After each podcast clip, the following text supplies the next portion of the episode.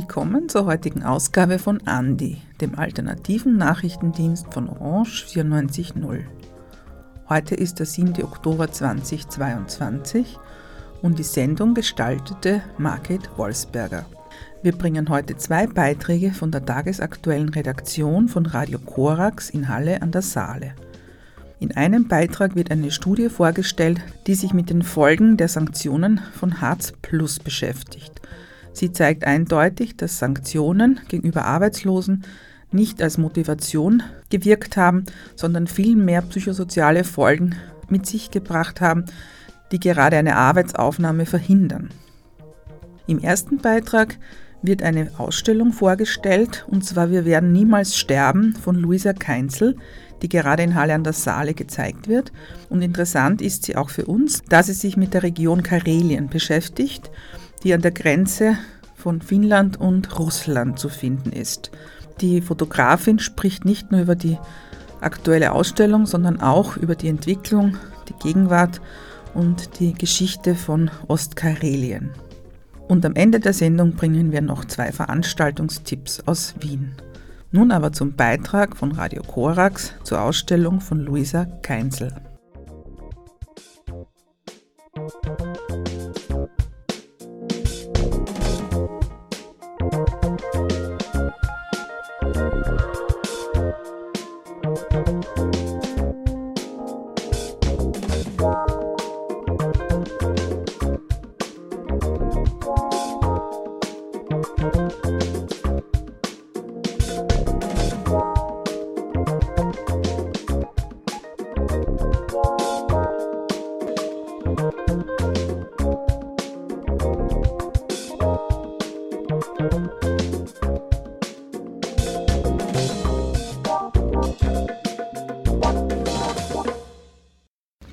Melkola Goskan, auf Deutsch heißt es, äh, wir werden niemals sterben.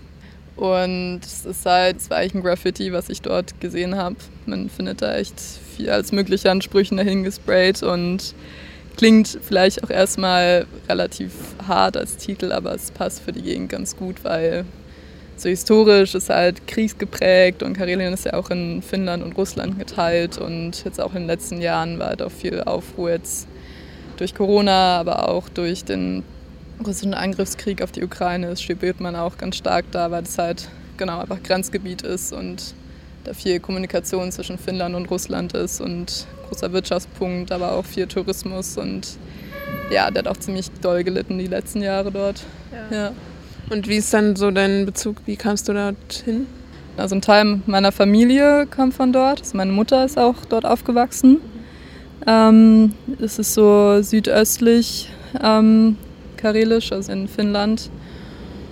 Und ich habe jetzt länger in Finnland wieder gelebt und habe öfters diesen Ort besucht, weil Familienfreunde immer noch dort wohnen und habe dann angefangen, mich halt fotografisch auch mit der Gegend dort zu beschäftigen, weil ich den visuell auch sehr ansprechend finde oder auch so interessante Begegnungen mit Menschen hatte dort und es halt dann festgehalten habe. Ähm, und dann ist auch dieses Projekt halt entstanden. Okay. Und wie hat sich das jetzt so nochmal verändert, so die Fragen dort oder auch, du sagst ja auch, dass irgendwie schrumpft, Karelien schrumpft. Wie hat sich nochmal so Identitätsfragen so verändert seit dem Krieg und auch jetzt seit dem NATO-Beitritt? Also es ist halt in Finnland ein wichtiger, so wichtiger kultureller Punkt dort.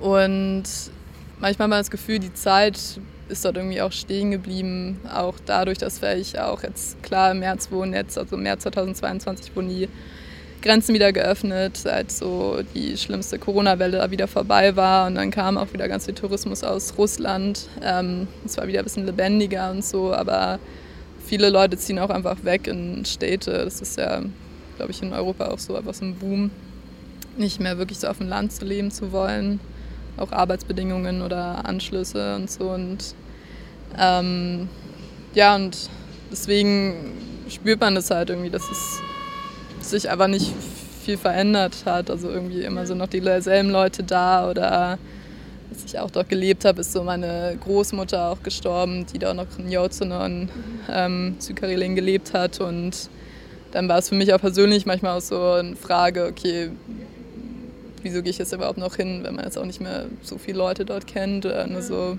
kleinere Bekanntschaften hat. Sprichst du auch Karelisch, also die Sprache? Nee, Finnisch. Ja. Genau. Also karelische Sprachen gibt es ja, glaube ich, noch auf der russischen Seite. In Finnland, also in Karelien, Finnland, soweit ich weiß, ähm, spricht man eigentlich nur Finnisch. Ja, dann äh, lass mal äh, reinschauen, oder? Genau, hier draußen haben wir etwas plakatiert. Also ist ja irgendwie schön, wenn man so einen Ausstellungsort, wo man auch so draußen arbeiten kann, als zum Beispiel diese Projektionsfläche draußen. Das ist so die genannte Plakatwand. Und ich habe jetzt hier halt Bilder noch ran plakatiert, dass man halt irgendwie von außen auch nochmal aufmerksam darauf wird.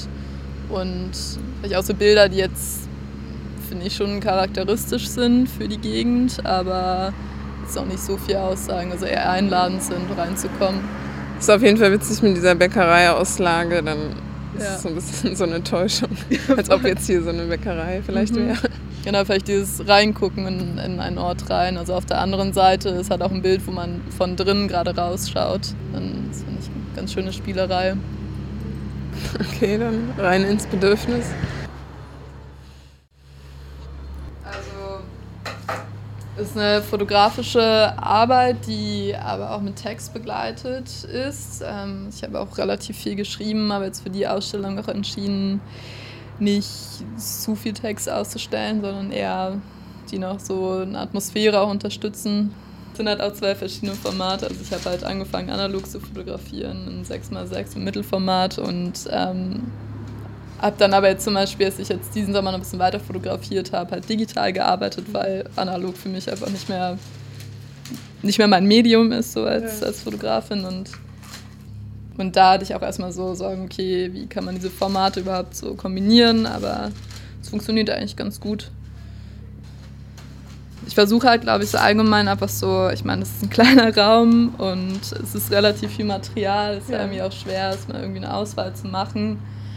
Ähm, natürlich immer wieder eine Frage, was will ich erzählen oder wie kann ich auch, es ist ja ein Porträt eines Ortes, der irgendwie für mich persönlich auch wichtig ist und den viele Leute halt nicht kennen und wie kann man den darstellen und wie kann ich so einen Erzählstrang auch drin haben.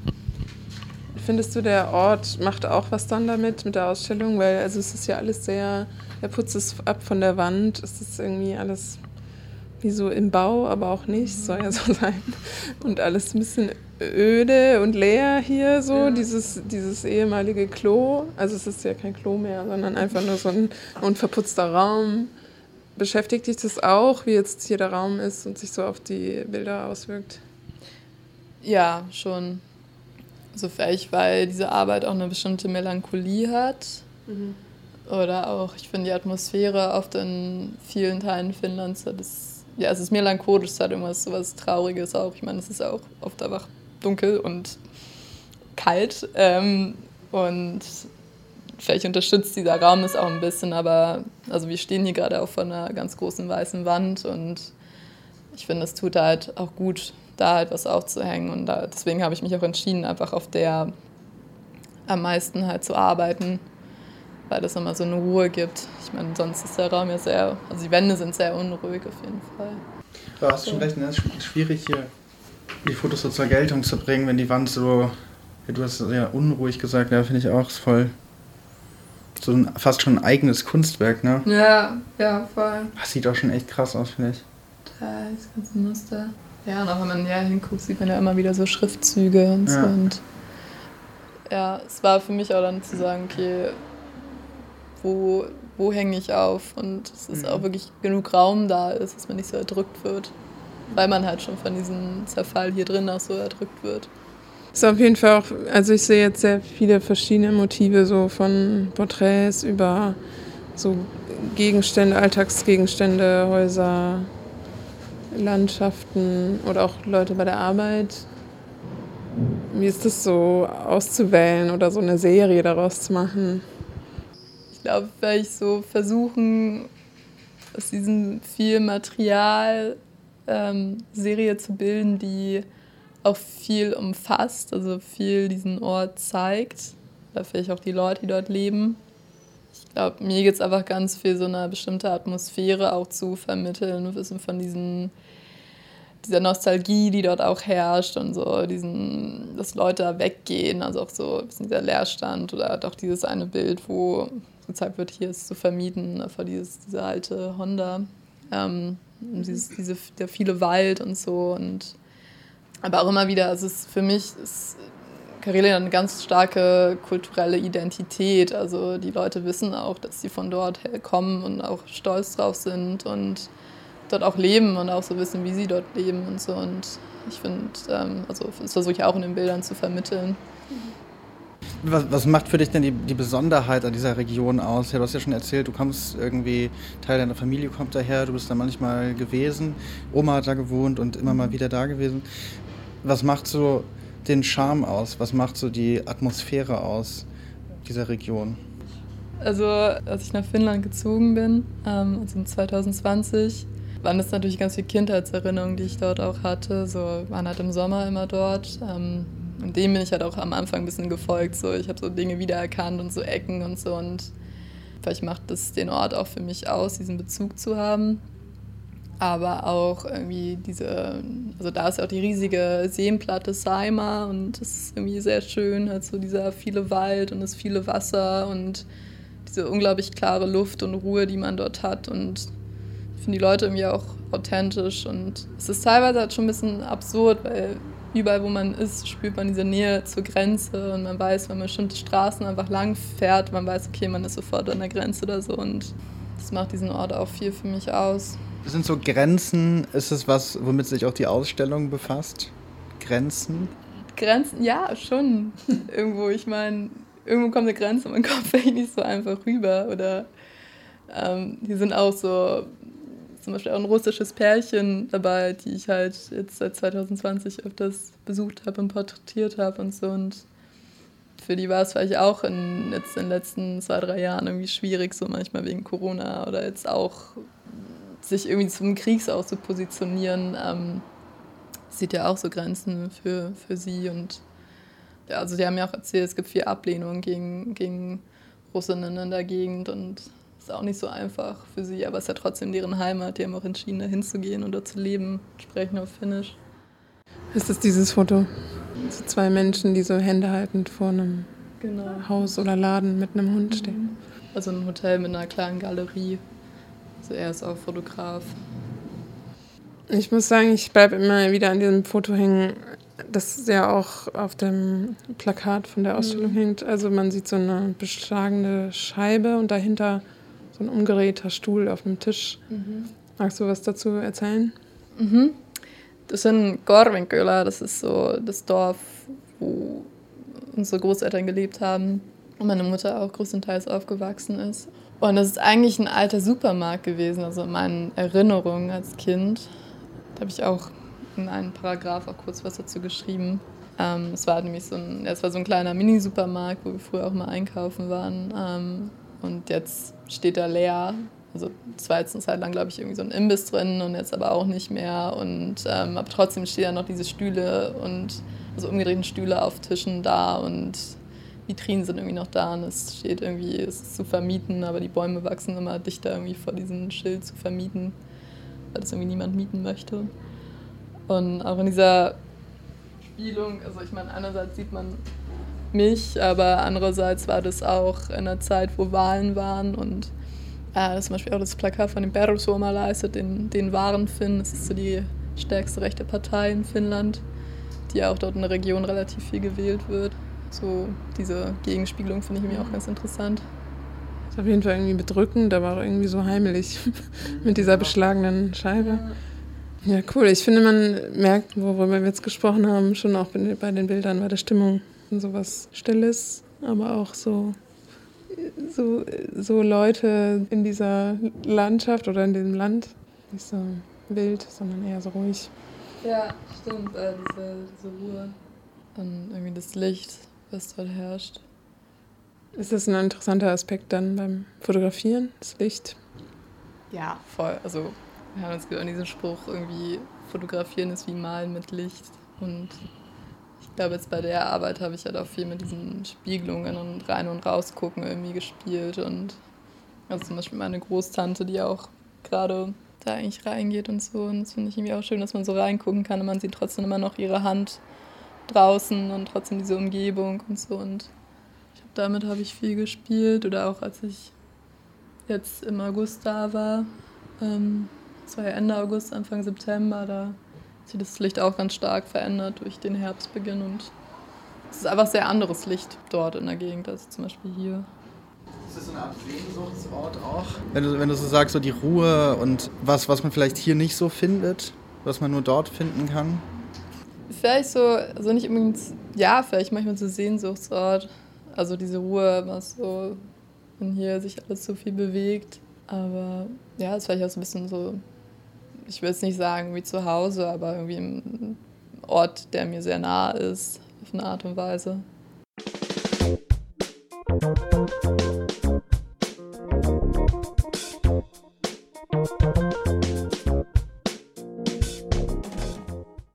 Die Politik die Studie dann überhaupt ernst nimmt, ist ungewiss. Sanktionen sind momentan, wie gesagt, bis Juni 2023 ausgesetzt.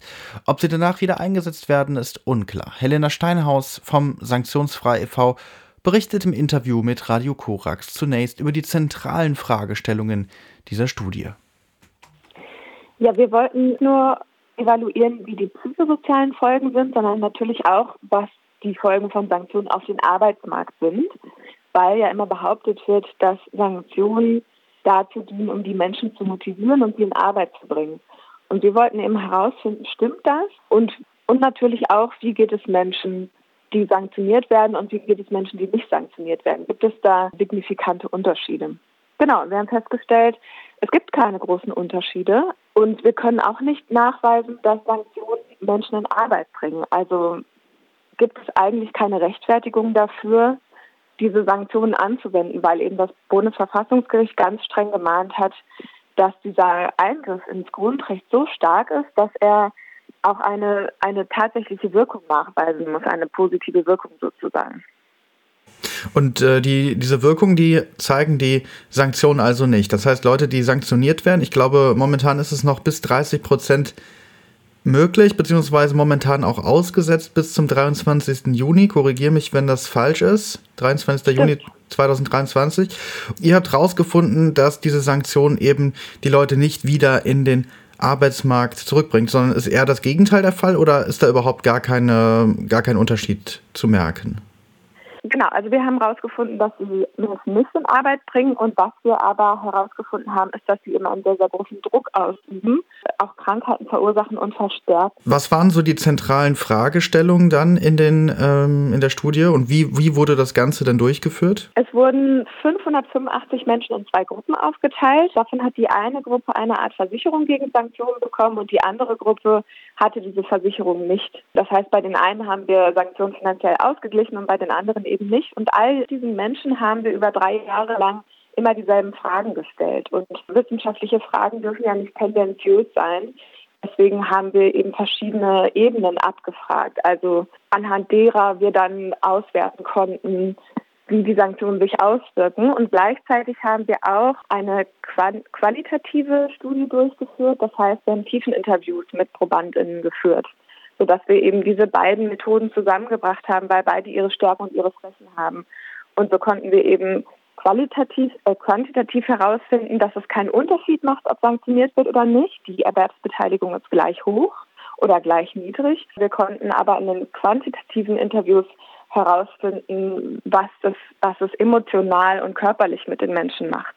Was ich mich gefragt habe, als ich die Studie durchgelesen habe, diese Gruppe, die quasi diese Versicherung bekommen hat, dass Sanktionen ausgeglichen werden vom Sanktionsfrei e.V., war das, glaube ich, ne? also die gleichen die mhm. Sanktionen aus. Ist es nicht etwas, was vom Jobcenter auch als Einkommen dann gesehen wird und auch dann abgezogen wird, beziehungsweise angerechnet wird auf das, was dann noch übrig bleibt nach der Sanktion? Das ist eine spannende Frage, weil die, ähm, das ist natürlich immer was, äh, vor dem wir äh, stehen. Die Frage, wie wird das Geld nicht abgerechnet, was wir auszahlen? Das machen wir in ganz, ganz vielen Fällen, gleichen wir Gelder aus. Und wir können das über zwei Wege machen. Einerseits gibt es den sogenannten Tafelparagraphen. Das ist der Paragraph 11 ASGB 2 Absatz 4, der Organisation der freien Wohlfahrtspflege dazu berechtigt, existenzsichernde Leistungen an Bedürftige zu zahlen, solange dann die Transferleistung nicht überflüssig wird sozusagen. Und wir argumentieren immer damit, dass wir ja nur bis zum Existenzminimum ausgleichen und dadurch es nicht insgesamt zu viel Geld ist. Das, das ist eine Einzelfallentscheidung. Ganz manchmal wird das tatsächlich angezweifelt vom Jobcenter und dann schalten sich da unsere Anwälte ein. Und der andere Weg, der zweite Weg ist der eines zinsfreien Darlehens, weil wir auch dazu auffordern, das Geld an uns zurückzuzahlen, falls die Sanktion rückwirkend ausgezahlt wird, weil wir gegen jede Sanktion auch juristisch vorgehen. Die meisten Sanktionen oder ziemlich viele Sanktionen haben keine rechtliche Grundlage. Durch die Harz Plus Studie, die Erkenntnisse, über die hast du ja gerade schon geredet, sind das für euch dann eigentlich neue Erkenntnisse gewesen oder, oder gab es auch neue Erkenntnisse oder wurden nur eure alten Erkenntnisse von Sanktionsfrei, die ja eh seit Jahren bekannt sind, bestätigt? Oder gibt es auch irgendwas Spannendes, äh, was Neues, ähm, was ihr da rausfinden konntet? Ja, also spannend war natürlich, dass wir äh, auf einmal eine Datenlage hatten und nicht nur immer so gefühlte Überzeugungen hatten sozusagen. Wir haben ja zum Beispiel auch nachweisen können, dass die Menschen zum Beispiel sehr, sehr gerne arbeiten gehen wollen. Also dass eben dieses Klischee, dass Hartz-IV-Beziehende nicht arbeiten wollen oder auch nicht arbeiten, dass das einfach nicht äh, stimmt. Viele arbeiten allerdings zum Beispiel ehrenamtlich oder haben so ganz kleine Jobs, sodass sie sich darüber nicht finanzieren können. Viele, die arbeiten wollen, können das aus verschiedenen Gründen nicht, weil sie zum Beispiel krank sind oder ihre Qualifikationen im Laufe der Zeit entwertet wurden.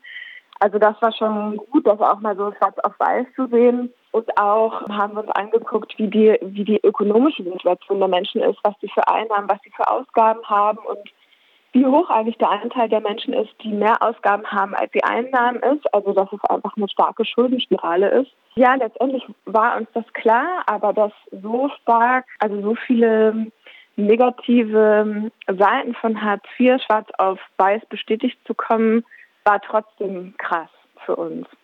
Und genau, ich wollte schon vorher auch äh, schon öfter sagen, dieses, diese politische Aussage, dass Sanktionen bestehen bleiben muss und sie müssen und sie bleiben ja im Bürgergeld auch bestehen, die bedienen einfach nur das Klischee, dass Hartz-IV-Beziehende nicht arbeiten wollen. Und das entspricht einfach nicht der Wahrheit.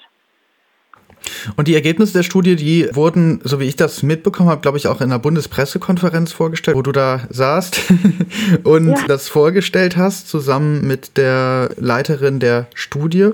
Und ja, was mich interessiert ist, inwiefern hat denn diese Studie jetzt, also du hast jetzt gesagt, jetzt ist es endlich mal schwarz auf weiß, man kann das quasi wissenschaftlich empirisch jetzt nachvollziehen, dass eben die, die Sanktionen eben nicht dazu führen, dass Leute wieder in Arbeit gebracht werden, also fördern und fordern, wie man immer, wie die äh, FDP wahrscheinlich so schön sagt. Ja. Ähm, aber äh, Genau, das Bürgergeld, das, das kommt jetzt, das ist ja äh, jetzt klar. Ab 23. Juni darf dann wieder sanktioniert werden. Da ist das letzte Wort aber auch noch nicht gesprochen.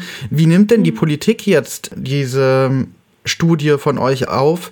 Und ja, was glaubst du, wird es trotzdem noch Sanktionen geben?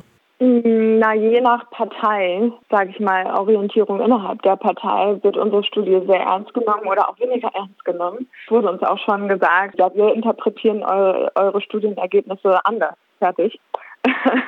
Insofern, ich denke, es ist schon gut, die Studie zu haben und sie macht auch einen Unterschied und trotzdem wird es ja, wird es weiterhin die Sanktionen geben und ist der Kampf damit nicht beendet. Ist vielleicht ein starker Vergleich, aber es ist ähnlich wie im, im Klimaschutz.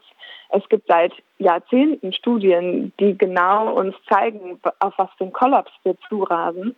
Und trotzdem unternimmt die Politik nichts. Ne? Also leider helfen ja oft auch Fakten nicht, der Politik dabei, gute Politik zu machen.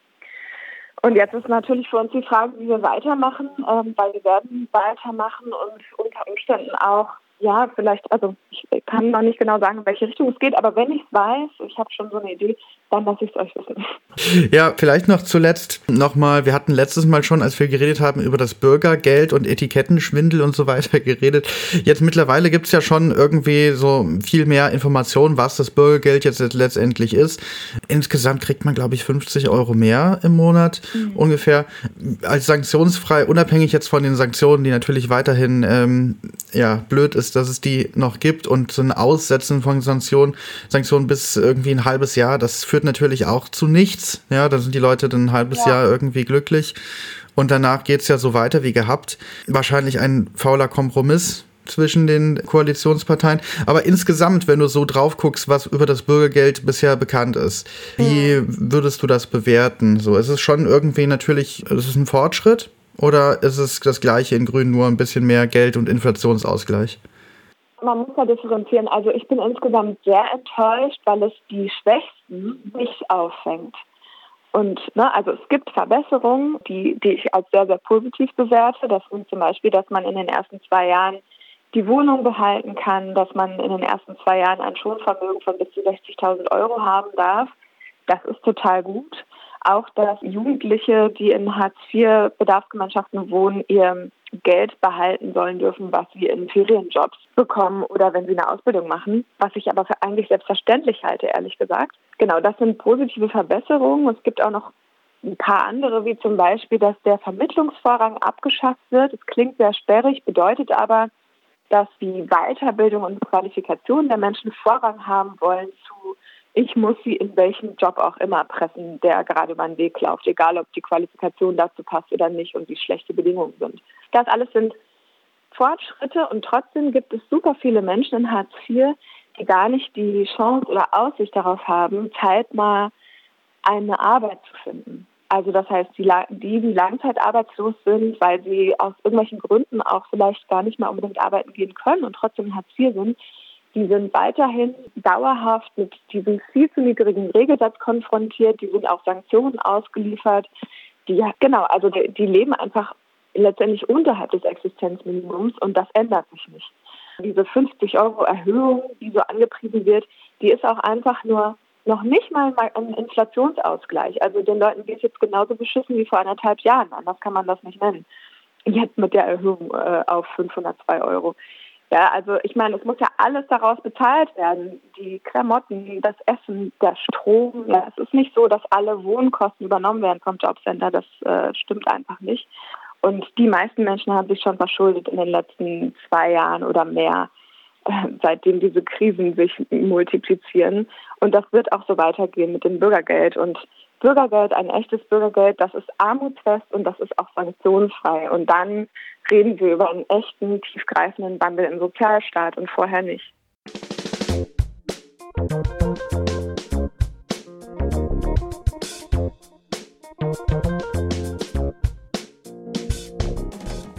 Nach dem Bericht zu Ostkarelien und der Studie zu den Sanktionen von Herzblut in Deutschland kehren wir nun mit den Veranstaltungstipps wieder nach Wien zurück.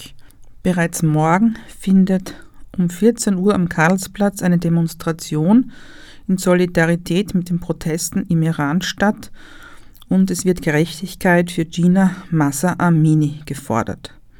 Am Montag, den 10.10., .10., wird Muslim Contemporary, das Festival, das nun bereits zum zweiten Mal stattfindet, eröffnet, und zwar um 19 Uhr an der Akademie der Bildenden Künste. Das Thema des heurigen Jahres ist der transalpine Raum. Es gilt, sich über den Tellerrand der nationalen Grenzen hinwegzusetzen.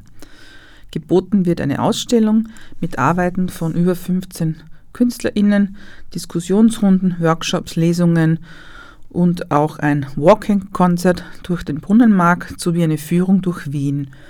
Mehr Informationen gibt es auf www.muslimcontemporary.at.